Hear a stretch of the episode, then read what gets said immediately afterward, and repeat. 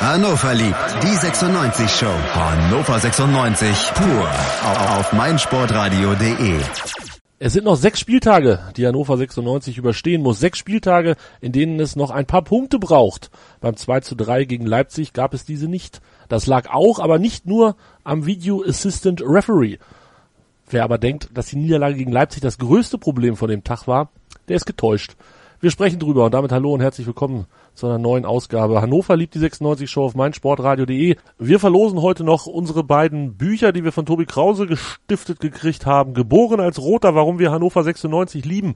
Das Ganze passiert auf unserer Facebook-Seite. Wenn ihr das jetzt hört, könnt ihr vermutlich schon auf unserer Facebook-Seite sehen, wer gewonnen hat. Da solltet ihr auf jeden Fall reinklicken. Mein Name ist Tobi und ich begrüße den André. Moin André. Grüße dich. Grüße. Und Tim Block ist auch da. Hi Tim.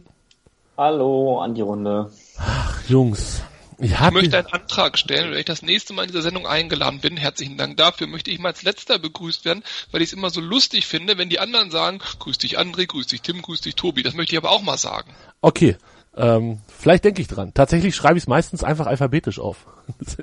ist, äh, klingt einfach, ist auch einfach. Aber ähm, ja, gut. Ich muss mir tatsächlich noch aufschreiben, wer alles dabei ist, damit ich euch nicht vergesse, Jungs. Aber naja, so ist das. Ich werde ja auch nicht jünger. Apropos nicht jünger. Nee, das ist eine ganz schlechte, schlechte Überleitung. Wir müssen über das Spiel sprechen. Wer war im Stadion? Tim, warst du im Stadion? Habe ich dich gesehen? Ja. Hab Nein, haben wir uns nicht gesehen, aber. Stimmt, wir haben uns nicht gesehen. André hat's, André hat's auf seinem Sofa gesehen, hoffe ich. Genau so war es. Ja, André konnte gehen. Ich saß im Westen.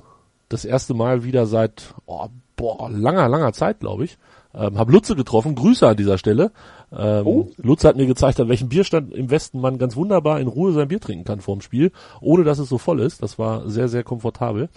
Ähm, eine Information, die keiner unserer Hörer gebraucht hätte, ist, dass du im Westen warst. Denn jeder, der das beschissene Spiel gesehen hat, wusste, dass es eine Art Auswärtsspiel sein muss, bei dem du anwesend bist. Und da du sonst immer im Süden stehst, war klar, dass du bei dem Spiel nicht im Süden standest. Ach, du meinst, das war für mich ein gefühltes Auswärtsspiel. Das war, also ich habe das Spiel gesehen, das war auf jeden Fall ein Tobi-Auswärtsspiel. Ja, aber inzwischen scheint es ja egal zu sein, ob ich auswärts oder zu Hause dabei bin oder ob ich nicht dabei bin. Wir verlieren halt einfach immer. Es, ist, es nimmt sich ja nichts. Es ändert alles überhaupt nichts an der ganzen Sache, die da unten auf dem Rasen stattfindet. Ähm, ja, ansonsten Westen, ich kann es tatsächlich nur empfehlen. Die Sicht war mega, aber die Leute sind halt auch so unfassbar witzig. Im Süden geht das tatsächlich immer noch so ein bisschen. Im Norden ist es ja wahrscheinlich auch nicht viel besser und im Osten weiß ich es nicht so ganz genau. Aber hinter mir der junge Herr, der hat es tatsächlich geschafft. Ich äh, habe mitgezählt, jeden Spieler einmal ähm, auf die Bank zu wünschen und den Trainer mindestens dreimal ganz weit weg zu äh, wünschen. Fantastisch. Es war, es war ganz großartig, über was sich da alles aufgeregt wird und äh, das steckt dann auch die Leute um einen herum noch weiter an. Das ist, das war, das war echt toll zu beobachten, hat Spaß gemacht. War mal was anderes, denn, und jetzt sind wir beim Spiel, so viel ist ja unten auf dem Rasen auch gar nicht passiert, ähm, was man positiv erwähnen könnte. Oder siehst du das anders, Tim? Wenn wir uns mal die erste Halbzeit angucken, ja, siehst du was Positives in der ersten Halbzeit? Hui, hui, hui, hui. Ähm, nee, tatsächlich nicht. Dann also, schieß mit den glaub, negativen Sachen los. Ist auch kein Problem. Bitte? Dann schieß mit den negativen Sachen los. Auch kein Problem. Ach so, ach so, ach so, ach so. Ach so.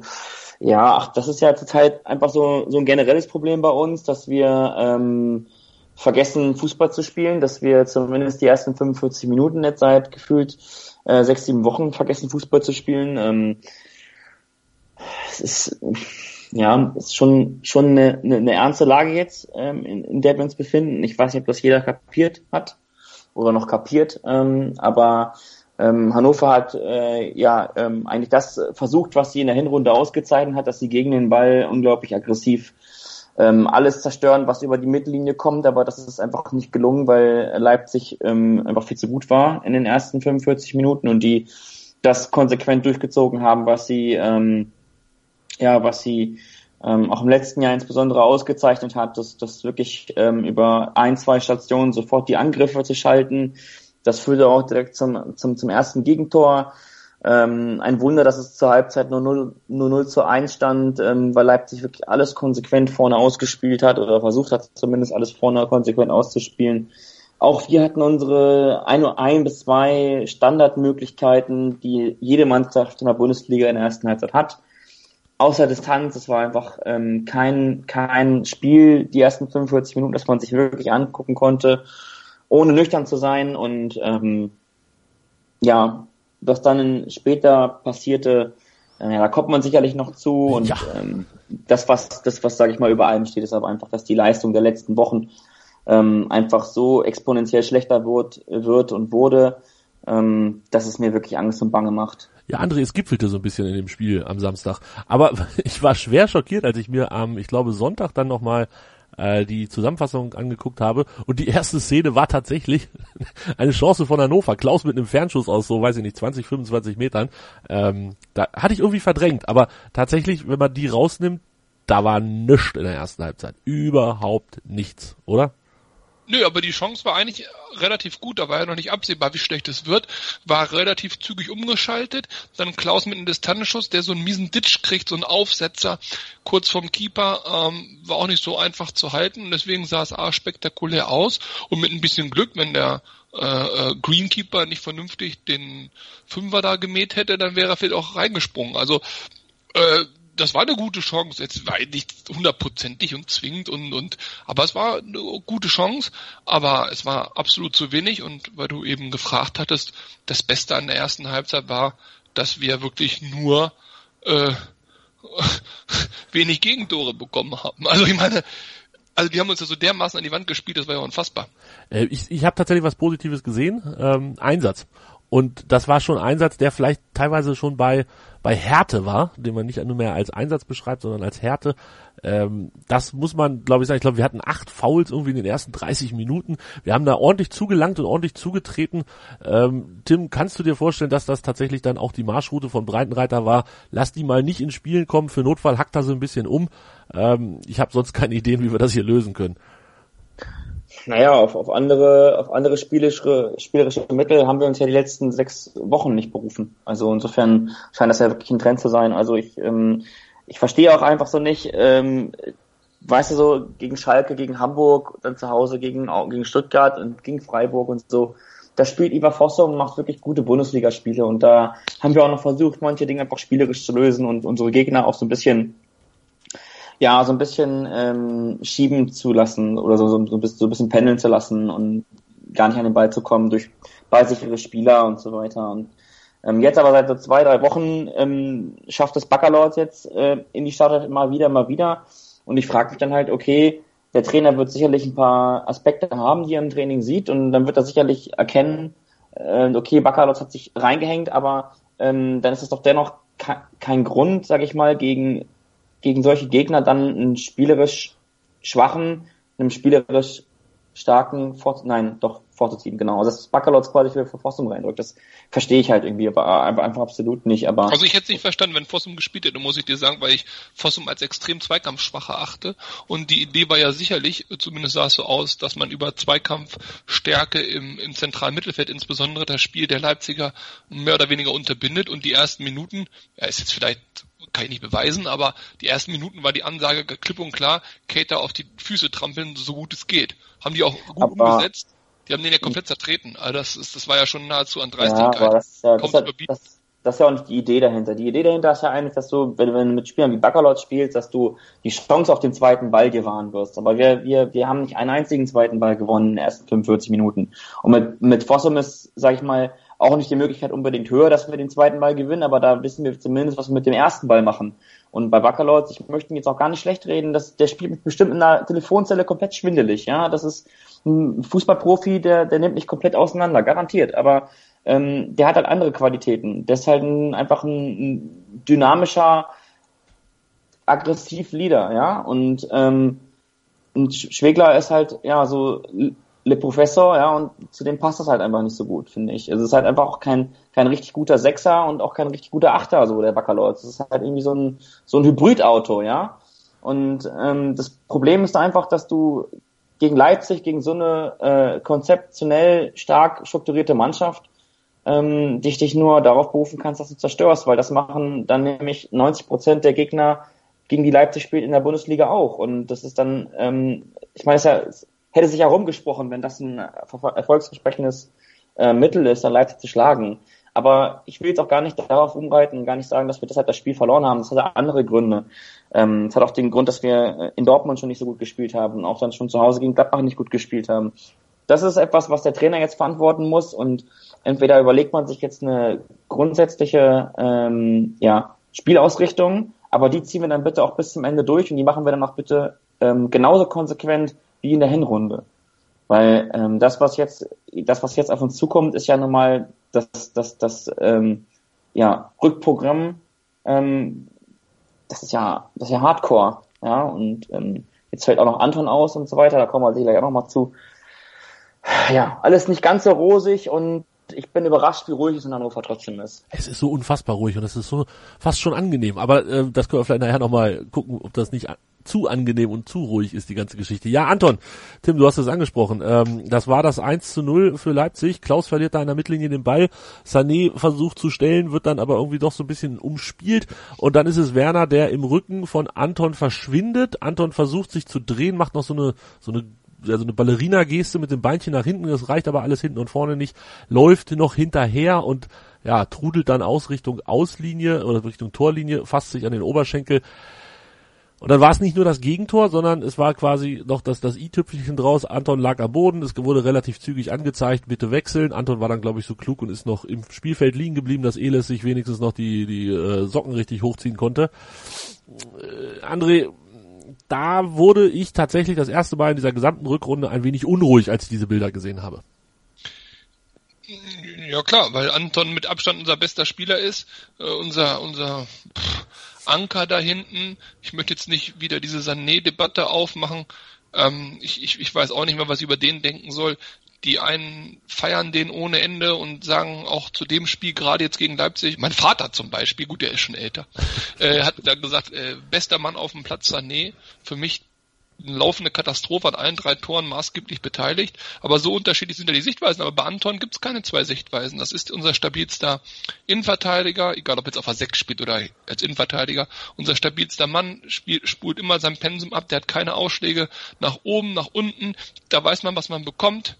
Der ist ähm, überragend. Der ist überragend. Ja, ja, also für sein Alter und, und für Hannover 96 ist der überragend. Also da bin ich auch ganz bei dir. Der ist unser wahrscheinlich bester, vielleicht auch defensiv wichtigster Mann äh, umso bitterer, dass es den jetzt erwischt hat. Und vor allem ist das ja eine Verletzung, wäre es jetzt ein Muskelfaserriss oder so, okay, wäre auch drei, vier Wochen weg, aber es ist eine Verletzung, die relativ schwer ist. Ich möchte daran erinnern, der Götze hatte zum Beispiel die Verletzung auch gehabt, das hat ihn ja mehr als nur die prognostizierte Zeit zurückgeworfen und danach, puh, hat er ja auch noch einige Schwierigkeiten gehabt. Also ich wünsche ihm das Allerbeste, es war einfach total kacke, aber die Situation darf nicht passieren. Der Ball wird gespielt auf weiß ich nicht von wem äh, Leipzig, möglicherweise Keita oder ich habe keine Ahnung. Ähm, und das Problem ist, Anton steht eigentlich gut, ähm, aber Sané macht den Fehler, indem er äh, ihn versucht zu stellen, total unnötig. Der zieht quasi in an ihm vorbei und dann kann er halt lang auf Werner spielen und der Ball fliegt so bekloppt an Anton vorbei, dass er halt versucht, anstatt hinter Werner herzugehen, den Ball noch so zu klären, kommt eben nicht dran. Und ich denke, bei dieser Bewegung hat er sich da sicherlich irgendwie äh, ein angeditscht und dann muss er halt den Sprint machen. Ja, und dann irgendwo macht's halt zack. Und ähm, wäre es nicht passiert mit dem Oberschenkel, wäre ich mir auch sicher gewesen, dass er mit einer Grätsche den Ball noch vor Forsberg hätte klären können. Also totale Verkettung, ungünstiger Umstände, kompletter Mist. Sehnenverletzung im Oberschenkel. Die Saison ist vorbei, sagen die meisten. Hannover 96 hat jetzt gesagt, am Donnerstag soll nochmal ein MRT gemacht werden, weil das beim ersten MRT am Ostersonntag wohl wegen zu starker Einblutungen noch nicht alles so genau erkennbar war. Äh, zu starke Einblutung hört sich halt auch gar nicht so cool an und ich glaube, wir lehnen uns nicht zu weit aus dem Fenster, wenn wir sagen, Saison ist dann erstmal vorbei. Ähm, kleine Wunder nehmen wir natürlich immer gerne, aber äh, was hilft... Ja, wozu braucht man den denn noch in der Saison? Also mal ganz ehrlich. Äh, also entweder ja gut, da, genau, das ist nämlich genau das Problem. Also entweder da soll sich bitte auskurieren, WM wird er ja wohl nicht spielen, äh, da hat er Zeit, wieder fit zu werden für die nächste Saison, und zwar ohne Wenn und Aber.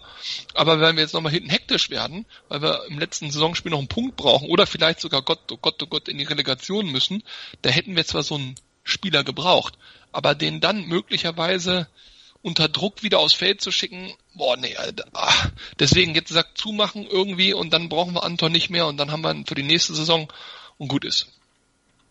Ja, ja, also ich hoffe auch einfach, dass wir ihn nicht mehr brauchen. Das ist, ähm, ich glaube, das trifft die Sache am besten. Wenn, wenn wir ihn nicht mehr brauchen, ist alles gut und dann, weil ich glaube, 17. können wir nicht mehr werden. Ähm, dann werden wir auch nicht 16. und dann brauchen wir Anton nicht mehr, dann kann er sich vernünftig auskurieren. Jogi Löw wird auch vermutlich ganz schnell die Handynummer gelöscht haben von Waldemar Anton, wenn er sie denn jemals hatte. Das Thema dürfte durch sein. Ähm, Aber was ja, mir noch bitte, aufgefallen bitte, bitte. ist, weil, weil wir über Anton sprechen, der hatte sich jetzt verletzt bei dem Sprint, deswegen zählt dieser Sprint jetzt mal nicht. Aber wenn wir uns mal das Spiel angucken und die Szenen auch angucken, also was mir aufgefallen ist, habe ich so vorher noch gar nicht gesehen eigentlich ist, und jetzt muss ich nochmal auf Sané rumhacken, ähm, bei dem 1-3, aber das geht für Sorg und für seine Kollegen genauso. Das ist ja unfassbar, wie viel langsamer unsere gesamte Verteidigung an dem Tag oder ganz generell ist, als ich sag mal zum Beispiel ein Timo Werner. Also der Timo Werner ist ja jedem unserer Spieler sowas von dermaßen weggelaufen, ob mit Ball, ob ohne Ball, ob was auch immer.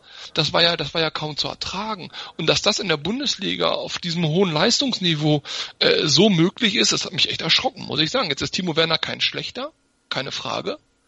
Aber das war wirklich eklatant. Was der für Räume nur durch so einen Sprint gezogen hat. Also unglaublich, unglaublich. Ja, da vergleichst du wahrscheinlich wirklich ähm, ja, den, den mit den schnellsten Stürmer, wir dürfen ja Bibu bei sowas nie vergessen, aber Werner hat dann glaube ich noch mal ein bisschen andere Qualität, äh, aber vom, vom, Tempo her unfassbar und den dann mit unseren, naja, halt so durchschnittlich schnellen Spielern zu vergleichen ist, ähm, ja, ist vielleicht auch ein bisschen unfair, aber ja, du hast natürlich nicht ganz unrecht und dann lass uns doch auf das gucken, was da noch so kommt oder kam nach dem 0 zu 1, nämlich das 2 zu 0.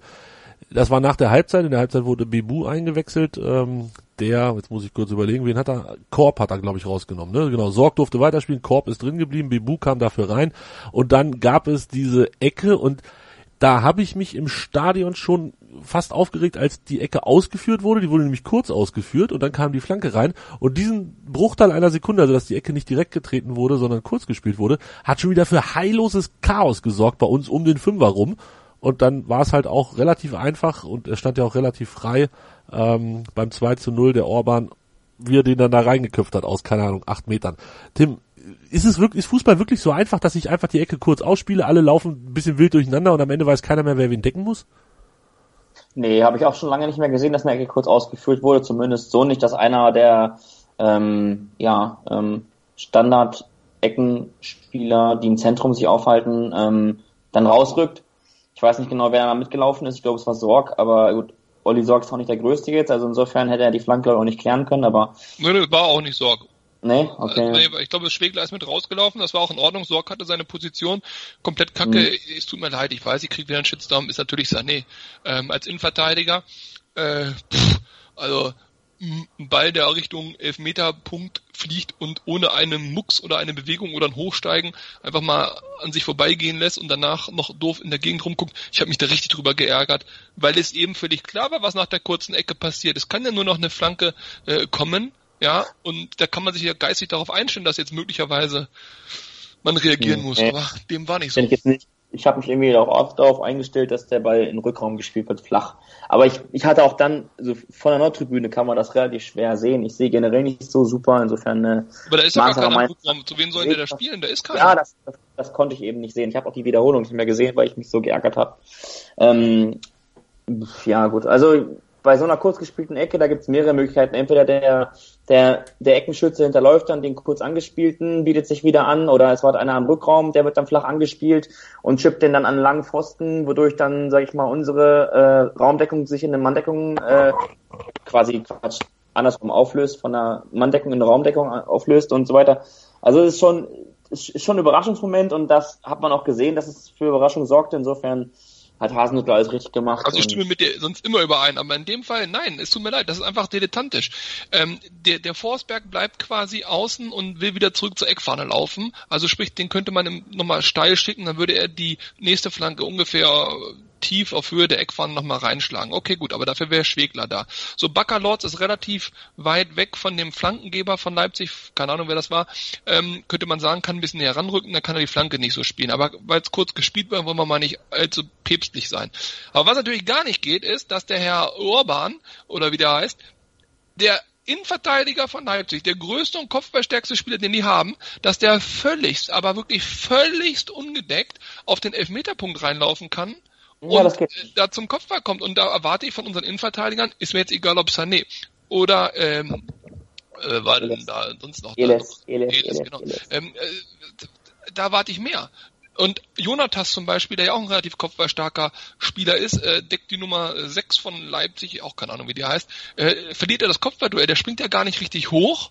Jetzt hat der Sechser den auch nicht gekriegt und Urban dahinter hat den einfach nur genommen. Aber auch der, auch der Jonathas muss in der Lage sein, so hoch zu steigen, dass der Urban den nicht so kontrolliert bekommt oder ihn selber noch rausköpft. Also ja. Nee, also es ist einfach nicht Bundesliga-tauglich. Das ist es. Das, wir können Gegentore kriegen, wir können gegen, gegen Leipzig verlieren. Das ist alles kein Ding, aber doch nicht so verdammte Kacke. Ja, wir haben dann aber noch tatsächlich ein Tor geschossen. Sprechen wir gleich drüber. Vorher noch der Hinweis, dass mein Sportradio.de jetzt auch Partner von Stream On der Telekom ist. Telekom-Kunden, die die Stream On-Option zugebucht haben, kommen jetzt auch in den Genuss von mein Sportradio.de, ohne dass ihr Datenvolumen aufgebraucht wird. Guckt euch das an auf der Telekom-Seite, da könnt ihr euch darüber informieren. Wir sprechen gleich über das 1 zu 2, das 1 zu 3, den Anschlusstreffer und dann den Ausgleich, den es nicht gab. Was zum Teufel, du Bastard, du bist tot, du kleiner Hundeficker. Und dieser kleine Hundeficker, das ist unser Werner. Ein ganz normaler Berliner Kleinstkrimineller, der dann aber im Knast das Ding seines Lebens dreht. Una Fantastica Risetta Perla Pizza. Er klaut seinem Zellengenossen ein Pizzarezept. Aber nicht irgendeins. Und mit dem eröffnet Werner dann die beste Pizzeria Berlins. Doch Werners Glück ist nur von kurzer Dauer. Denn es hagelt Probleme. Werners Pizzaparadies. Erstmals großes Kino- und Podcast-Format. Mit fetter Starbesetzung. Alina But, Kida Ramadan, Edin Hasanovic, Oliver Koritke, Ralf Richter, Ben Becker, Winfried Glatzeder, Anna Schmidt und viele mehr. Abonniert die Scheiße. Jetzt macht schon, mach! Ja, hallo, hier ist Jörg Sievers von Hannover 96 und ihr hört meinsportradio.de. Hören, was andere denken auf meinsportradio.de. Übrigens haben wir eine neue Website. Schau vorbei und entdecke die neuen Features. Der dritte internationale Berlin Cup im Goalball auf meinsportradio.de. Live. Sieben internationale Teams kämpfen um den Titel. Vom 28. bis 30. April. Täglich ab 9 Uhr auf meinsportradio.de. Im Web und in der App. Ihr hört mein Sportradio.de und Hannover liebt mit André, mit Tim und mit mir, Tobi. 2-0 für Leipzig. Dann bin ich ehrlich, es gab Menschen um mich herum, die glaube ich sind schon gegangen, weil sie keinen Bock mehr hatten, weil sie sich das nicht mehr mit angucken konnten. Äh, man muss dazu sagen, Tim, es wurde ein bisschen besser, als Bibu kam, hatte ich das Gefühl. Bibu, wir sind da ja immer relativ schnell dabei. Ja, der ist so schnell und der kann dann mal einen Konter fahren oder über die Außen ein bisschen Gas machen. Aber was Bibu tatsächlich wirklich kann, ist auch mal auf den Ball drauftreten, seinen Arsch dazwischen schieben, das Ganze mal so ein bisschen beruhigen, den Ball nicht direkt verlieren, der fällt nicht hin, der spielt dann weiter. Also ich glaube, der ist, ist viel, viel, viel mehr als schnell, schnell, schnell über die Außen. Nee, das ist jemand, der macht mal was Verrücktes. Und das ähm, ist ja ja, da, das war mal was Verrücktes. Das ähm, habe ich von unseren Spielern in den vergangenen 90 Minuten noch nicht gesehen. Ähm, Bibu hat das Spiel wirklich belebt. Gut, er hat dann auch die, die Fünferkette auf, aufgelöst hinten und hat dann ähm, halt einen offensiven Spieler mehr gebracht. Insofern dazu noch einen, der unglaublich schwer zu verteidigen ist. Also das war schon, das war schon ein guter Schachzug so von Breitenreiter. Ähm, das hat er schon gut gemacht. Ich glaube, dass die zweite Halbzeit jetzt für uns in dieser, dieser Saison immer so unsere war ähm, zweite Halbzeit war immer top für uns und ähm, in dem Fall äh, lief es auch ähm, ja viel, viel besser als in der ersten Halbzeit für uns, wobei man auch zugeben muss, dass das nicht besonders schwierig ist, ähm, weil die erste Halbzeit einfach katastrophal war. Ähm, ja, aber ansonsten muss ich sagen, hatte ich jetzt auch nicht den Eindruck, ähm, dass wir irgendwie äh, mega am Drücker waren, so die ersten 10, 15 Minuten. Das kam erst eigentlich so durch diese ähm, ja hundertprozentige, ach Torchance von ähm, Jonatas, die dann ähm, nicht zum Tor führte, aber zur Was eine Wurst, der Typ. Ja, ist schon scheiße. So, jetzt, jetzt mal nacheinander. Wir reden, wir reden von den Dingen, wo Harnik den Ball in die Mitte spielt. So ist es genau. Ja. Und Jonatas ihn nicht reinmacht und direkt danach ausgewechselt wird. Ganz genau. Ja. So, liegt das nur an Jonatas? War es die Flanke? Neben mir waren sie alle der festen Überzeugung, dass der Harnik das Ding so beschissen gespielt hat. Wie soll Jonatas den denn reinmachen? Ganz Nee, im Gegenteil. Die Flanke von Harnik ist doch perfekt. Und zwar genau dahin, dass der Torhüter, obwohl er da noch rausläuft, Richtung Elfmeterpunkt, Klammer auf, relativ mutig, äh, der gar nicht mehr rankommt und der Ball durchkommt. Jede andere Art der Flanke wäre gar nicht angekommen. Die Flanke war in Anführungszeichen perfekt, aber der Herr Jonatas scheint nicht gerade die Hetzekerze auf der Torte zu sein, hat anscheinend überhaupt keine Ahnung, wie so ein Ball fliegen könnte und hat auch kein Gespür dafür, dass wenn der Torhüter nicht rankommt, er möglicherweise gleich den Ball bekäme und dann stoppt er den Ball. Warum stoppt er den Ball? Ball? Warum stoppt er den Ball? Kann man von einem neuen Millionenstürmer nicht erwarten, dass er den Ball einfach über die Linie schiebt? Nein, er stoppt den Ball und gibt damit, weil er es auch unsauber tut, technisch katastrophal, dem Abwehrspieler die Chance, ich glaube es war sogar Forsberg, aber weiß ich gar nicht, den Abwehrspieler die Chance, den Ball wegzuknüppeln. Ey, das ist doch unfassbar. Der Typ ist, und wir gehen mal davon aus, dass er fit ist, ist unser bester Spieler, unser 9 Millionen Star-Einkauf, unser Wunschstürmer, unser er knipst alles weg und macht 15 Buden Minimum-Spieler. Das ist doch Mist, ist das doch.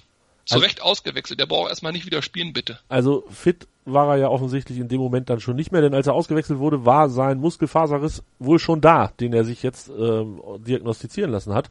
Mindestens zwei Wochen fällt auch Jonathas aus, konnte sich also mit Anton in der Zwischenzeit, weiß ich nicht, bei der Reha rumtreiben oder was man so den lieben langen Tag macht, wenn man nicht spielt. Also über den braucht ihr euch die nächsten zwei Wochen vielleicht sogar noch ein bisschen länger. Bei Jonathas dauert ja alles immer ein bisschen länger. Also es wird vermutlich Bremen, Stuttgart und München sein, wo er nicht spielt.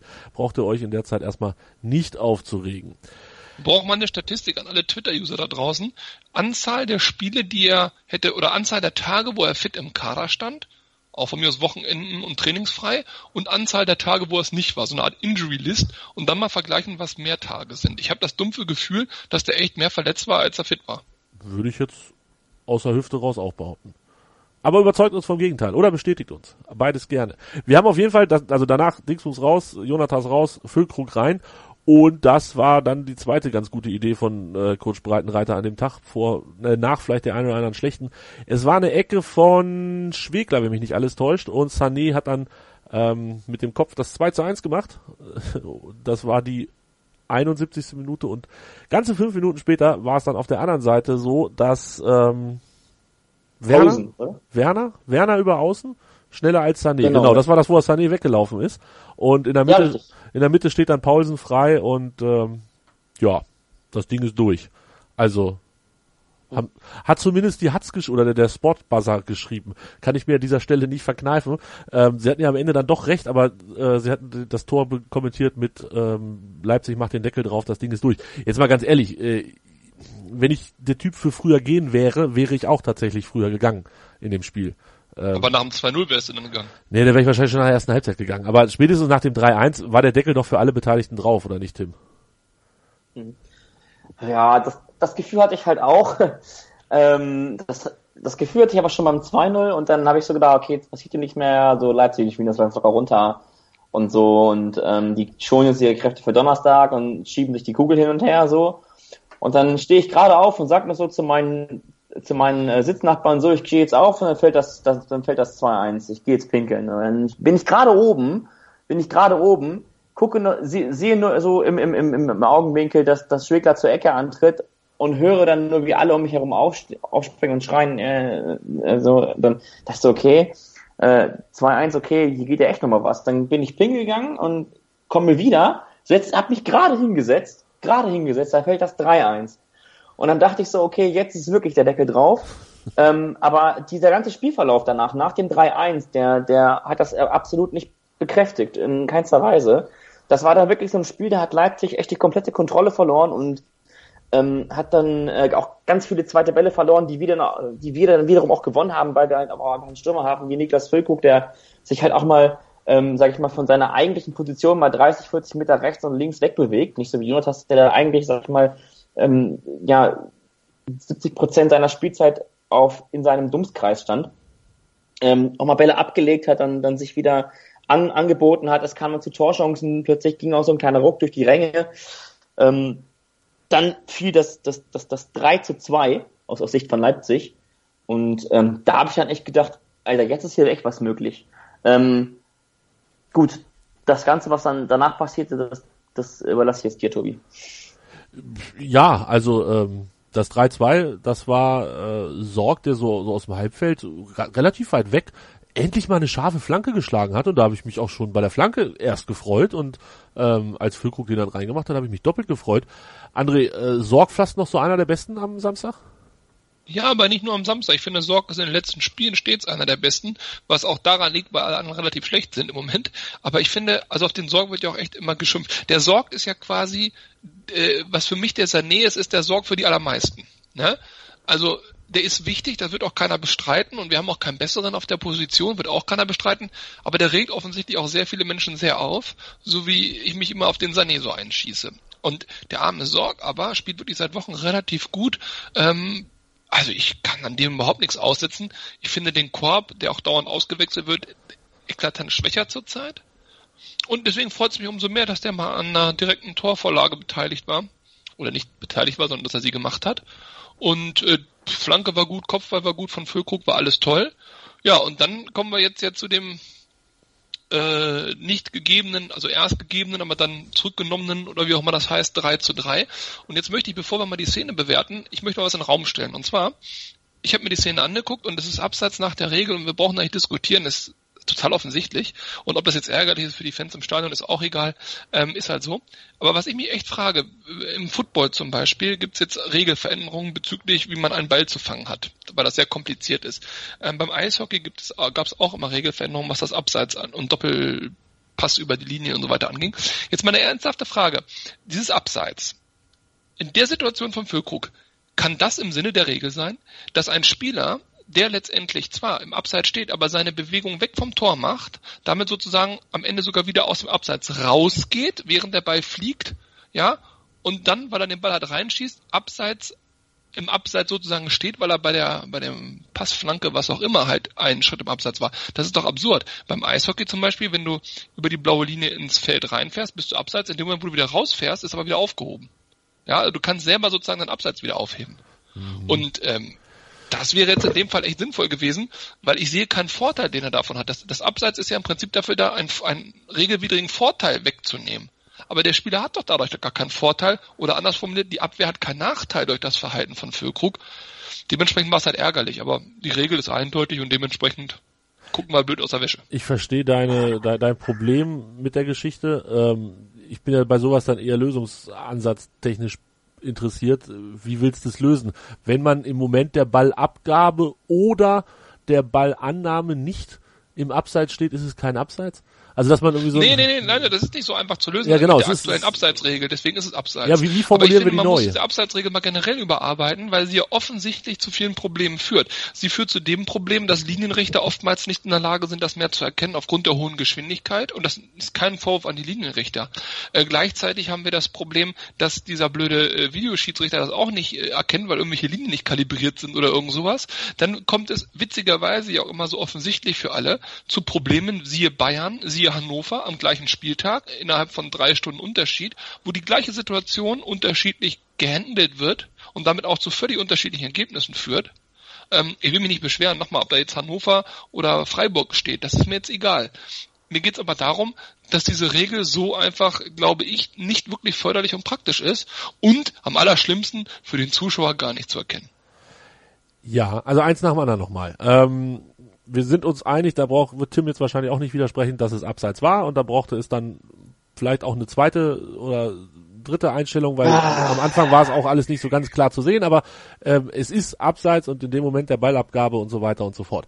Das ist unfassbar ärgerlich. Hinterher ist Horst Held am Sky-Mikro so ein bisschen aus der Haut gefahren. Äh, das Maß ist voll, wir waren immer Verfechter des Videobeweises, aber jetzt rücken wir davon ab und so weiter und so fort. Das ist Willkür. Er hat dann wohl noch ähm, am nächsten Tag nachgelegt und diese Bayern-Szene mit reingebracht. Da bin ich ganz ehrlich, ähm, ja, natürlich war auch das abseits und im Idealfall wird beides korrigiert. Äh, im, im, ohne Videoschiedsrichter wird gar nichts korrigiert. Das hilft uns in der Situation weiter, ist aber halt auch nicht viel richtiger. Finde ich es aber unnötig. Der Held, der Held, der muss auch mal ein bisschen auf die Bremse treten. Er sollte sich überlegen, dass er überlegt, wie er Anton hält und wie er noch einen guten Innenverteidiger kriegt, falls er Sané verkaufen muss. Der hat sich dazu gar nicht zu äußern, vor allem weil er nur Stumpfsinn erzählt. Äh, die einzige Situation, wo Hannover 96 sich aufregen kann in der ganzen Saison über den Videoschiedsrichter, das war maximal letzte Woche und äh, also nicht nicht Leipzig, ne, sondern davor. Das war maximal an dem Punkt, wo der Linienrichter das Abseits gepfiffen hat, obwohl es keins war und somit der Videoschiedsrichter gar nicht mehr eingreifen konnte, da hätte man sagen müssen, nein, die sollen bei knappen Entscheidungen weiterlaufen lassen und dann entscheidet der Videoschiedsrichter. So. Aber alles andere ist doch Quatsch. Und dass das Ding abseits war, ist abseits. Und ob das bei Bayern München auch passiert oder nicht, ist doch für das Spiel in Hannover völlig egal. Abseits ist abseits, so ärgerlich das ist. So ärgerlich das ah, ist, ja. Naja. Ähm, Tim, Ergänzung dazu.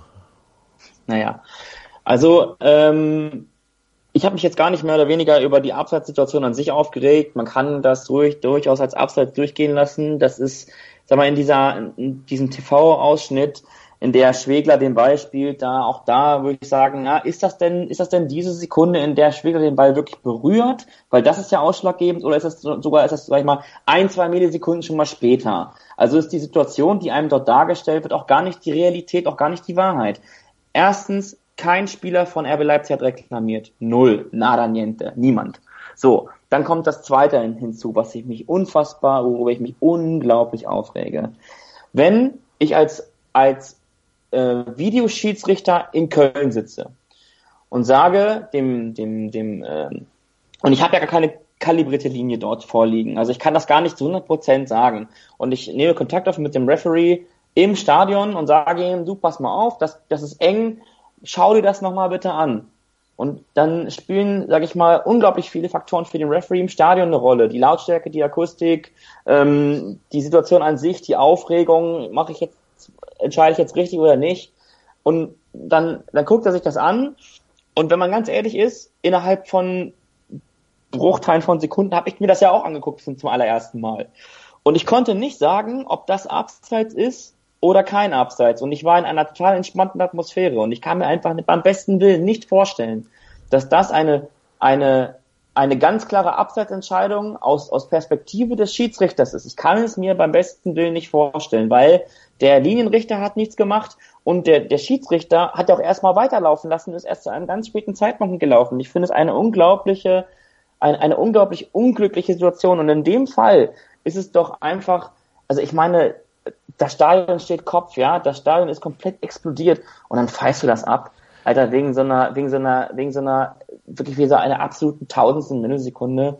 Leute, das ist nicht euer Ernst. Wir haben in Dortmund richtig Pech gehabt, wir haben auch in Hamburg richtig Pech gehabt. Und äh, auch das, das, das Tor von Kostic, so da war es nämlich mal umgekehrt, ja. Da hätte der Videoassistent auch eingreifen können und hat er auch nicht. Also insofern, diese Videoassistenzgeschichte, da sind wir ja über die ganzen Spieltage einigermaßen verschont geblieben. Ist ja auch vollkommen in Ordnung, dass man jetzt da ähm, benachteiligt ist, aber es macht das, es macht den, das, das Spiel ähm, für mich aus der Sicht eines Fans ähm, absolut kaputt und es macht mir dann auch keinen Spaß mehr, ähm, wenn ich dann nach jedem Tor direkt zum Schiedsrichter gucken muss, ob der ähm, seine, seine Grabschpfoten sich ans Ohr hält und, und, und mit dem, mit dem Linien, mit dem äh, Videoschiedsrichter äh, Kontakt aufnimmt. Ich finde es eine sehr, sehr, sehr enge... Sobald du ein Tor schießt, musst du sofort den Ball schnappen, zum Mittelkreis laufen und die anderen zwingen Anstoß zu machen. Ja, das Zwingen ja ist das Problem. Das Zwingen ist doch das Problem an der Geschichte. Ich würde gerne zu dem, was Tim gesagt hat, noch eine Ergänzung machen. Was mich persönlich gewundert hat, ist, dass der Schiedsrichter sich das überhaupt selber angucken muss.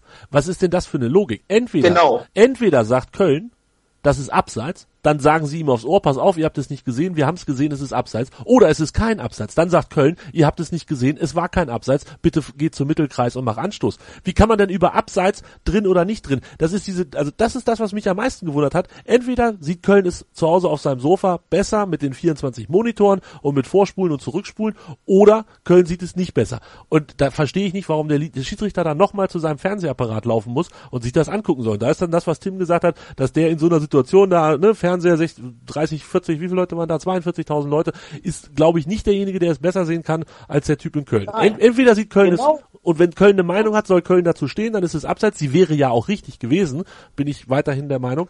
Äh, dann sollen sie da bitte dabei bleiben. Also das habe ich nicht verstanden, wie man das da durchgeführt hat und ich war und ich bin jetzt nicht Horst Held und sage, ich war immer großer Verfechter des Videobeweises und bin es jetzt nicht mehr. Ich bleibe weiterhin dabei, dass es insgesamt für mehr Gerechtigkeit sorgt. Aber es ist einfach, wie es aktuell praktiziert wird und das ist allen voran diese, auch diese Kommunikation ins Stadion, im Stadion, dann, wenn die Entscheidung getroffen wird, okay, klar, habe ich gesehen, er läuft zu unserem, oder zum 16er von, von Leipzig, hebt die Hand und dann weiß natürlich auch jeder, dass da nicht irgendjemand, ähm, weiß ich nicht, vom Blitz getroffen wurde und das Tor deshalb nicht zählt, sondern dass es dann logischerweise das Abseits war. Aber ah, ja, gut. Ja, aber, aber Tobi, also, also wir wollen jetzt gar nicht so lange über diesen Videoschiedsrichter, Nein. aber ein Punkt noch. Ich persönlich finde, du hast ja recht, aber ich persönlich finde, dass er sich das selber anguckt und er die Konsequenz für seine Entscheidung nimmt, finde ich richtig. Ich finde, zu jedem Zeitpunkt müsste es einen Fernseher am Spielfeld rangeben und Köln sagt, guck's dir an, das war abseits. Ja, aber das ist ja nicht so glauben, gedacht. abseits. Und dann muss er selber gucken, egal wie klar das war, und die Entscheidung geben. Auf allen Plätzen zu jedem Spiel. Der Schiedsrichter vor Ort muss diese Entscheidung treffen. Das kann nicht aus Köln kommen. Und deswegen finde ich eigentlich den Weg richtig, wie es gelaufen ist. Ob er dann, wenn er sich die Bilder anguckt, wirklich zu der Überzeugung kommen kann, das hat Tim sehr gut dargestellt, dass das Abseits war, wage ich auch mal zu bezweifeln. Aber Fakt ist, ich erwarte, dass der. Schiedsrichter es kontrolliert und seine Entscheidung korrigiert und nicht irgendein ominöser, wer auch immer in Köln. Haben wir zwei Probleme oder habe ich zwei Probleme aktuell mit der Idee oder mit der mit der Vorgehensweise, die du gerade angesprochen hast. Auf der einen Seite, dann darf Köln gar nichts mehr entscheiden, dann gibt es also keine Entscheidung, er hält Genau. sich den Finger ans Ohr und entscheidet dann was, kann ich mitleben. Dann ist Köln komplett raus, Köln ist nur dafür Genau. da, um zu sagen, hier guck dir das nochmal an, kann ich sehr gut mitleben. Wo dann aber das Problem mit entsteht, ist dieser Druck, der überall aufgebaut wird von Trainern, von Managern, von äh, der Zeitung, dem Fernsehen und den Zuschauern, dass das immer alles so lange dauert. Entweder wir wollen vernünftige Entscheidungen, dann kann es halt auch mal zwei Minuten 30 dauern. Das wird alles nachgespielt, alles kein Problem.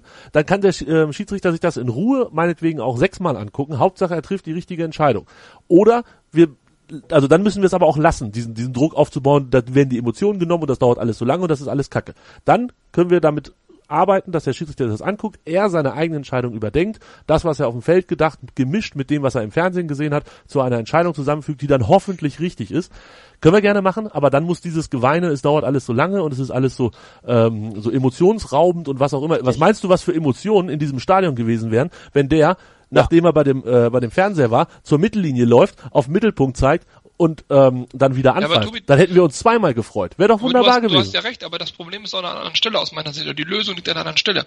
Äh, Das, was du alles beschreibst, stimmt. Aber in dem Moment, wo der sich das anguckt, der, der, der Schiedsrichter, in dem Moment spielst du, und das ist in allen Stadien der Bundesliga, soweit ich weiß, möglich, spielst du einfach auf der großen Videoleinwand, auf der Wall, auf dem Würfel, auf der Anzeigetafel, was auch immer, die Szene einfach mal ab. Da kann sie jeder im Stadion sehen, dann ist auch die Wartezeit nicht so lang. Im Fernsehen, die Leute können es eh alle sehen und werden mit der Wiederholung zugeballert. Nee, werden sie ja nicht. die Wartezeit auch nicht lang. Werden sie ja So, nicht. Und Im, Fer Im Fernsehen sehen sie ja den, äh, den, den Schiri vor dem Fernseher stehen und auf der anderen Seite Menschen in Köln vor dem Fernseher sitzen. Das ist das, was Nee, passiert. Die, die, aber, die, aber die Szene wurde trotzdem zweimal gezeigt. Hast du das Bayern-Spiel gesehen gegen Dortmund? Nee, ich gucke mir aus Hannover keine Bundesliga an. Guck, guck dir das an. Das, das war eine Katastrophe. Sky wusste überhaupt nicht, was sie zeigen sollen. Der, der, Das ist natürlich scheiße, da gebe ich dir recht, Ja, aber, aber und- die Transparenz ist wichtig, dann hättest du diese Probleme nicht. Natürlich. Und nochmal, die Gefahr sehe ich an einer anderen Stelle. Stell dir mal vor, das passiert, genau diese Szene, exakt so wie sie jetzt gelaufen ist, passiert am letzten Spieltag. Ja, natürlich. Und Hannover braucht ein Unentschieden, um in der Liga zu bleiben. ja, dann, So. Dann drehe ich ab. Dann wird So, ja, dann drehst du ab, aber du bist ja ein friedlicher Kerl, du rennst dann zur Toilette und, und, und wäschst dir die Hände kalt. Ja, genau. Okay, aber es gibt dann sicherlich welche, die direkt auf den Platz laufen und den Schiedsrichter würgen. Oh, freu ich und, mich. Und, und das ist halt mein Problem, was ich halt damit habe. freue ich mich auf die Relegation. Und wenn die Relegation durch einen Videobeweis ähm, entschieden wird, dann eskaliert Twitter nicht nur ein bisschen, sondern gleich komplett. Lass uns kommen, lass uns Strick unter den, äh, das Ding machen. Wir sind uns alle einig, es ist noch nicht perfekt gelöst. Es war doof, wie es gelaufen ist bei dem 3-3. Es war aber auch insgesamt vermutlich die richtige Entscheidung, das Und Tor mit zurückzunehmen. Bacalords das Ding einfach mal reinschießt, dann Und- steht's auch 3-3 und dann kann sich auch keiner beschweren. Und da machen wir jetzt den, den Sack nämlich mit zu. Bacalords hätte entweder reinschießen können oder, lass mich kurz überlegen, in der Mitte zu Harnik spielen, zu Harnik spielen können. Und dann wäre das auch alles viel, viel besser gewesen. Ich möchte kurz ähm, Kollege Breitenreiter noch zitieren. Die letzte halbe Stunde war richtig gut. Da haben wir gezeigt, wozu wir in der Lage sind. Wenn wir das von der ersten Minute an machen, dann werden wir die Punkte holen, die für die Klasse reichen. Da habe ich zwei Fragen zu und die stelle ich euch gleich vor. Noch der Hinweis, am Sonntag zeigen wir bei meinsportradio.de die Schlussrunde des Golf Masters in Augusta. Malte Asmus und der Kollege, nein, die Kollegen sind sogar, sind mehrere von Golf Zeigt ihr Post. das denn? Wir übertragen das. Ähm, Wir übertragen das im Radio. Ihr könnt zuhören, euch zurücklehnen. Malte beschreibt es euch, wie es läuft. Die Kollegen von Golf, Golf Post sind mit dabei. Die vierte Runde des ersten Majors der Golftour 2018. Ab 21 Uhr geht's los. Einschalten, dabei sein. Das Masters in Augusta. Malte Asmus und die Kollegen von golfpost.de kommentieren für dich am 8. April ab 21 Uhr die Schlussrunde des legendärsten Golfturniers der Welt. Das Masters in Augusta bei nur Golf. Live auf meinsportradio.de. Im Web und in der App. Mein Lieblingspodcast auf meinsportradio.de. Hallo, hier ist Tobi von Hannover liebt die 96 Show auf meinsportradio.de. Die Roten sind wieder in der ersten Liga und wir sprechen natürlich weiterhin jede Woche über das aktuelle Geschehen rund um Hannover 96. Wenn dir gefällt, was du hörst, freuen wir uns sehr über eine 5-Sterne-Rezension bei iTunes. Dir gefällt, was du hörst? Dann rezensiere unsere Sendungen jetzt auf iTunes und gib ihnen 5 Sterne. Ja, Baccalords war die letzte Szene und André Breitenreiter hat gesagt, wenn wir das ganze Spiel so spielen wie in den letzten 20 Minuten, ja, Tim, ähm, da müssten wir das ganze Spiel so spielen wie in den letzten 20 oder 30 Minuten. Äh, können wir sowas denn grundsätzlich noch oder haben wir das verlernt? Gute Frage. Ähm, ich setze es mir jetzt voraus, dass wir das noch können. Das setze ich jetzt einfach mal voraus, ohne das, ohne das zu prüfen, ähm, ohne die ganzen Daten vorliegen zu haben, die so ein Trainer hat. Ähm, ich, ich, ich bezweifle einfach, ähm, ich bezweifle einfach, dass, dass die, ähm, die Umsetzung, dass das reibungslos noch klappt. Das bezweifle ich zurzeit ein bisschen, weil wir befinden uns ja auch jetzt in so einer, in so einer, in so einer Situation, ähm, jetzt das nächste Spiel ist gegen Bremen, die haben breite Brust und so weiter und so fort und gehen geradeaus. Ähm, und wir eben nicht. Ähm, jetzt, jetzt ist, ist das eigentlich so ein, ist eigentlich kein Spiel, wo wir jetzt uns jetzt hinstellen und, und sagen, wir machen uns das Spiel so. Eigentlich ist das eher so ein Spiel, okay, wir, wir lassen Bremen kommen, ähm, gehen auf den zweiten Ball, gewinnen den zweiten Ball, schalten um, äh, gehen in die Tiefe und äh, versuchen dann eben in der Box zum Abschluss zu kommen. Ähm, es, es würde mich total überraschen, wenn wir jetzt am Freitag ähm, übermorgen vor ausverkauftem Haus dann auch ähm, ein Spiel sehen, wie, die, wie eben die letzten 20 Minuten ähm, gegen Leipzig aussahen. Ähm, das, was aber eben auch, ähm, wie es der Name eben schon sagte, die letzten 20 Minuten, das ist eben auch einfach so, so ein Moment im, im Fußball, oder das sind Momente im Fußball, ähm, da, da läuft da läuft nur bei absoluten Top-Mannschaften alles kontrolliert ab. So wie zum Beispiel gestern bei Bayern München gegen, gegen, gegen Sevilla. Die haben das ähm, in diesem Hexenkessel dann zum Schluss einfach ganz ruhig und sachlich gespielt. Das ist, das gelingt ja wenigsten Mannschaften und das, das wird uns gegen, gegen Bremen auch nicht gelingen. Ähm, insofern ähm, hoffe ich aber einfach nur auf ein bisschen mehr Fußball, auf ein bisschen mehr ähm, ähm, ja, Qualität am Ball, auf ein bisschen mehr Ruhe am Ball, auch, auch, auch mal ähm, ruhig ein bisschen mehr hinter die Kette zu kommen und auch mal die, die, die, die, die Außen so zu besetzen, dass wir ähm, Bremen wirklich Probleme bereiten können und darauf dann aufzubauen. Das Spiel gegen Werder Bremen, ich möchte jetzt nicht von Richtungsweisen sprechen, weil wir, habe ich das Gefühl, andauernd richtungsweisende Spiele haben in Hannover aber ähm, wir haben ein sehr wichtiges Spiel gegen Bremen. Prestige und vor allen Dingen auch im Punkto Saisonverlauf ist das einfach jetzt, sind das wichtige 90 Minuten. Und ähm, dass nun Anton ausfällt, ist bitter, dass jetzt Jonatas ausfällt, ist äh, eher nicht so bitter zurzeit. Ähm, aber äh, auch, auch, auch der Rest der Mannschaft, die sind, die haben die Qualität für die erste Bundesliga und das haben sie in den letzten Monaten bewiesen. Die haben bewiesen, dass sie ähm, Fußball spielen können. Die haben es versucht. Die haben, sie haben angefangen in der Rückrunde und haben ähm, viel versucht, wirklich Fußball zu spielen und nicht Fußball zu kämpfen. Und das ist etwas, was wir ähm, Bremen beispielsweise auch voraus haben. Aber äh, Bremen reist eben, wie schon gesagt, mit breiter Brust an und ähm, mit einem ja doch sehr äh, glücklichen 2 zu 1 gegen Eintracht Frankfurt ähm, die ja Champions League Aspirant sein sollen, so warum auch immer. Ähm, ja, das wird, mh, mm, das werden sehr schwierige Wochen, aber ich bin relativ zuversichtlich, dass wir das dennoch schaffen, ähm, weil ähm, ich glaube, dass Martin Harnik jetzt am, Sam am Freitag der Knoten platzt. Martin da, Harnik. Wenn, wenn ich da einmal reingrätschen Bitte. darf, ich sehe ich aber im Fazit komplett anders. Also äh, in der Hinrunde das lief wunderbar, alles tippitoppi. Da haben wir sicherlich auch ein bisschen Glück gehabt und ein bisschen über unsere Möglichkeiten gespielt und deswegen werden wir auch hoffentlich die Saison nicht absteigen oder Relegationsplatz. Die Rückrunde zeigt mir, dass wir Abstiegskandidat Nummer eins vor der Saison völlig zurecht waren. Die Rückrunde zeigt mir, dass die allermeisten Spieler von uns die Qualität für die Bundesliga nicht haben. Die Rückrunde zeigt mir insbesondere, dass außer Kampf und Wille überhaupt nichts da ist. Ja, was ja toll ist, also immerhin das, das ist ja da, das finde ich ja positiv, aber spielerisch ist da gar nichts, taktisch ist da gar nichts. Der Trainer äh, macht das, was er in der ersten Hinrunde, in der ersten, was er in der Hinrunde gut gemacht hat, komplett falsch. Wenn er einen Spruch sagt, wie die letzten 20 Minuten darauf lässt sich aufbauen, dann sagt er gleichzeitig, ich habe mich die ersten 70 Minuten vercoacht. Denn er hat ja einen Jonatas auf dem Platz gehabt, zum Beispiel. Er hat ja einen Julian Korb und eine Fünferkette auf dem Platz gehabt. Das heißt, das waren ja komplette Fehlentscheidungen. Und er hat auch gesagt im Sky-Interview vor Anpfiff, auf die Frage, warum der Füllkrug nicht von Anfang an spielt, dass der Füllkrug einer der besten Joker der Liga ist und äh, dass er sich von dem hinten raus viel erhofft. Gut, das hat immerhin geklappt. Aber der Punkt ist, wenn er sagt, wir müssen so spielen wie die letzten 20 Minuten, dann muss er also Bebu und Füllkrug von Anfang an bringen und er kann nicht auf seine Fünferkette setzen. Das wird also, er sowieso nicht können, denn jetzt grätsch ich da mal kurz rein. Ähm, Tim hat es schon angedeutet. Also Anton hat diese Sehnenverletzung im Oberschenkel. Klar. Da ist die Saison vorbei. Sané hat am Dienstag das Training abgebrochen. Ähm, Adduktorenverletzung, die er schon so ein bisschen länger mit sich rumträgt. Angeblich nur Vorsichtsmaßnahme, wackelt.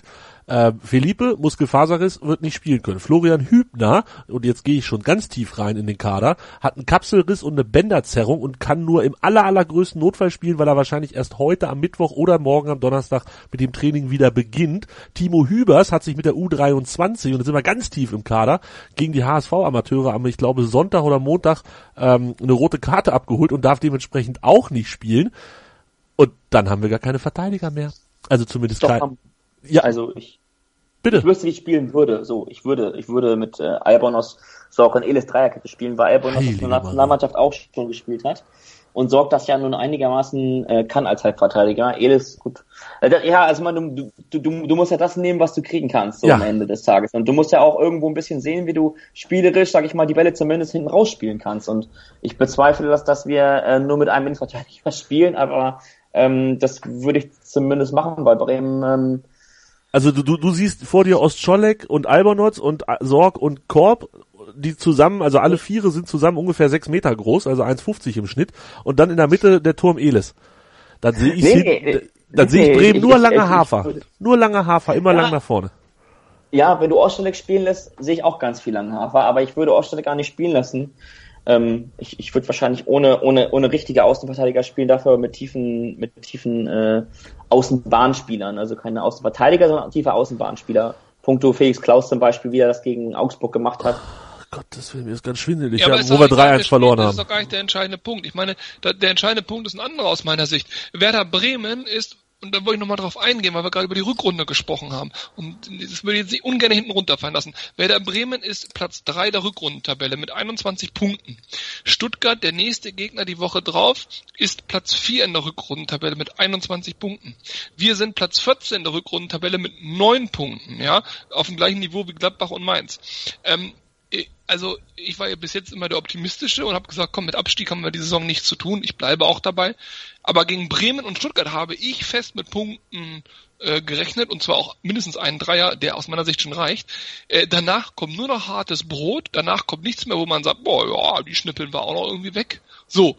Und das ist das, was mir Sorge macht. Wir haben lediglich zwei Siege und drei Unentschieden geholt in der Rückrunde. Das ist viel zu wenig. Ähm, ich sehe auch nicht, wo die jetzt unbedingt herkommen, sondern klar können wir jederzeit gegen Bremen auch glücklich 1-0 gewinnen oder gegen Stuttgart. Äh, völlig klar. Aber ich mache mir ernsthaft Sorgen über den Trend, ich mache mir ernsthaft Sorgen über die Rückrunde. Und dann ist für mich die alles entscheidende Frage. Zu Beginn der nächsten Saison. Ist Hannover 96 Hannover 96 der Hinrunde oder ist Hannover 96 Hannover 96 der Rückrunde? Was ist eigentlich der realistische Gradmesser? Und ich befürchte, dass es eher wohl die Rückrunde ist. Und das wäre echt bitter, weil wir spielen echt bescheidenen Fußball ähm, fernab von 20 schönen Minuten, aber wir spielen bescheidenen Fußball und wir haben nichts, nichts, was mir Hoffnung macht. Alle unsere Spieler, die hochgradig performt haben, äh, laufen ihrer Form hinterher oder schaffen es nicht mehr. Siehe Harnik für mich bestes Beispiel. Und wir haben ja noch Riesendusel, dass ein Füllkrug, warum auch immer, äh, die Saison seines Lebens spielt, aber das äh, konstant hält. Puh, ich würde es ihm gönnen, aber also ich mache mir echt. Ja, also, also, über die nächste Saison wird hier bei Hannover Lied natürlich auch noch massig und ausreichend gesprochen und da würde ich auch ganz gerne noch abwarten, wer uns alles verlässt und wer, vor allen Dingen wer uns dann äh, verstärken wird oder hoffentlich verstärken wird nächste Saison. Das ist mir noch ein bisschen weit in die Zukunft orakelt ja, und, und bist du denn jetzt mit dem aktuellen Verlauf neun Punkte Rückrunde? Glaubst du denn Stand jetzt, wenn du einen Zehner setzen müsstest, dass wir hundertprozentig erste Liga bleiben? Also ich sehe, also, ich hätte das äh, letzte Woche noch Klarheit unterschrieben. Ich sehe uns aber wirklich Richtung Relegation taumeln. Ja, pass auf, die Sache ist doch ganz einfach. Wenn du mir einen Zehner gibst und sagst, Tobi, setz auf Abstieg oder nicht auf äh, Abstieg, dann setz ich natürlich auf Abstieg, weil das eine 32er Quote ist. Und damit ist dann auch alles gesagt. Also äh, ich habe mich, und da bleibe ich bei, nach dem Mainz-Spiel, das war der 18. Spieltag, weit aus dem Fenster gelehnt, habe gesagt, wir steigen nicht ab. Ich hätte persönlich nicht gedacht, dass es so schlecht von dort an läuft. Du hast ja, gesagt, wir haben neun Punkte geholt in der Rückrunde, diese drei Punkte waren da schon weg. Das heißt, nein, seit dem Mainz-Spiel haben wir dann noch sechs Punkte geholt. Das ist natürlich viel, viel weniger, als ich mir erhofft habe. Äh, ich habe nicht wirklich groß mit Europa geliebäugelt, aber zumindest mit einer ruhigen Saison, vielleicht so wie sie Augsburg jetzt tatsächlich am Ende spielt. Die haben vier Punkte mehr ähm, als wir. Das ist so, ja, das ist so das, was ich mir ein bisschen erhofft habe. Gut, das hat jetzt bisher nicht geklappt. Dementsprechend, nein, ich bin natürlich nicht zufrieden mit der Rückrunde, aber ich bleibe weiterhin ruhig und entspannt und glaube, dass wir eins von den nächsten beiden Spielen, Bremen oder Stuttgart, Stuttgart fahre ich hin, Grüße, ähm, dass wir eins von den beiden Spielen gewinnen und dann ist das Thema halt auch durch. Es gibt, gibt ja solche Konstellationen, jetzt spielt Köln gegen Mainz am Wochenende, ähm, das heißt, die können auch nicht beide gewinnen. Ja, einer wird vermutlich gewinnen, sonst gibt es einen Unentschieden, kann ich auch sehr wir gut mitleben. Freiburg spielt gegen Wolfsburg, da, da kann auch logischerweise logischerweise nicht beide gewinnen. Ähm, Hamburg gegen Schalke ist wahrscheinlich auch völlig egal, wie sie spielen, weil die kommen da unten dann auch nicht mehr raus, die Hamburger. Also äh, lange Rede, kurzer Sinn, ich bin weiterhin noch ruhig, aber ja, ich bin nicht zufrieden und ja, diese Geschichte mit Anton und äh, jetzt noch mit Jonathas, so schlecht er das vielleicht bisher gemacht haben soll, aber es ist halt einfach eine Option mehr, die ich gerne gehabt hätte in, in den letzten sechs Spielen. Ähm, gefällt mir auch alles nicht und macht mich nicht noch ruhiger, als ich schon war. So, und das dazu. So, Tim hat gute Ideen gehabt, fand ich spannend. Ich bin wirklich mehr als gespannt. Also ich gehe fest davon aus, dass Sané spielen wird und dann hast du Sané und Elis ähm, und dann muss halt Sané durchspielen und auf die auf die Zähne beißen und sich da durchmurmeln und dann wird es ihm wahrscheinlich am Ende die WM kosten und er wird ganz böse sein mit Hannover und wird den Verein verlassen. So, jetzt habe ich aber richtig orakelt. Ähm, ai, ai, ai. Ai, ai, ai, da wird mir selber schwindelig von meinen schlimmen Ideen. Sieben Millionen. Ganz, ganz fürchterlich. Äh, Felix Klaus hat übrigens auch Trainingspause gemacht unter der Woche. Chauner auch, der ist ähm, arm krank, glaube ich, ganz normal krank, wie man so krank ist. Jonathan ist auch nicht dabei. Also, es könnte besser sein. Wir schauen mal. Jungs, wir müssen tippen. Und zwar, äh, kurz noch der Blick auf das Leipzig-Spiel. 2 zu 1 habe ich gesagt, die wird Leipzig damit locker gegen Lutze und Tobi Krause gewonnen. Jungs, zeigt es, dass ihr es besser könnt. André fängt an. Wie geht es aus gegen Bremen am Samstag um 20.30 Uhr im wunderschönen Niedersachsenstadion? Ich hoffe auf ein 1-0, aber es wird ein 1-3. 1 zu 3. Das heißt, Bremen haut uns in einer Saison 7 zu 1 weg. Huhu. Ja. Hup, hup. Tim. Kruse drei Tore. Alter, dann, dann ziehe ich ihm persönlich die Ohren lang auf der Rückfahrt. Tim, schieß los. Äh, 2-1. 2-1. Mhm, mhm, mhm. Last Minute Joker. Wer soll denn da noch kommen? Ach so, ach so, ja, komm. Noah Joel, Sarin Renbase. Oh, da kann er das? Oder, oder? Müssen wir ihm beibringen. Na gut, also, also ich glaube, ich glaube wirklich, dass Füllkrug trifft und ich glaube auch, dass er, ich glaube, dass der äh, zum Schluss dann ähm, das 2-1 über die Linie drückt und wir dann ähm, alle Freude taumelnd nach Hause fahren können und der, das Wochenende ist gerettet. Fülle war ja schon immer der Mann für die wichtigen Tore. Grüße nach Peine Ost. So, komm, dann tippe ich 1-1, weil das noch frei ist. Ähm, ich weil ich habe echt keine Ahnung. Ich weiß nicht, was weiß ich nicht. Äh, Aufstellung gucken wird mir schwindelig, tippe ich eher 3-1 für Bremen. Hoffnung und Glaube ist eher ja, 2-1 äh, für Hannover. Ja, ich nehme 1-1. Das ist so, so ein, so ein Mittelding. Kann ich ganz gut mitleben. Ach, Jungs. Nächste Woche gucken wir auf dieses Bremen-Spiel zurück und schauen dann voraus auf Stuttgart. Das wird der Doubleheader. Nee, das wird nicht der Doubleheader, aber das wird das dicke, dicke Ding äh, mit zwei wichtigen Spielen. Gegen den dritten und den vierten der Rückrundtabelle. André hat es euch gerade vorgebietet. Ei, Tim, vielen Dank. Gerne, gerne, gerne. André, dir auch. Vielen Dank. Merci beaucoup. Und wir schauen mal, ob wir den Video Assistant Referee noch revolutionieren können oder ob Horst Held ihn vielleicht mit seinem Brief tatsächlich komplett abgeschafft hat. Das war's für diese Woche. Wir hören uns nächste Woche wieder. Tschüss. Hannover liebt die 96 Show. Hannover 96 pur auf meinsportradio.de. Ich habe mich natürlich schockverliebt, weil die war wirklich ganz, ganz klein. So begann die Mensch-Hund-Beziehung zwischen Christina und Tierschutzhund Frieda. Und wie es danach, nach dem ersten Moment der Verliebtheit, so weiterging und welche Klippen es danach zu umschiffen galt, das hört ihr in der neuen Ausgabe von Iswas Dog, dem Podcast für harmonische Mensch-Hund-Beziehungen. Iswas Dog? Mit Malte Asmus. Überall, wo es Podcasts gibt.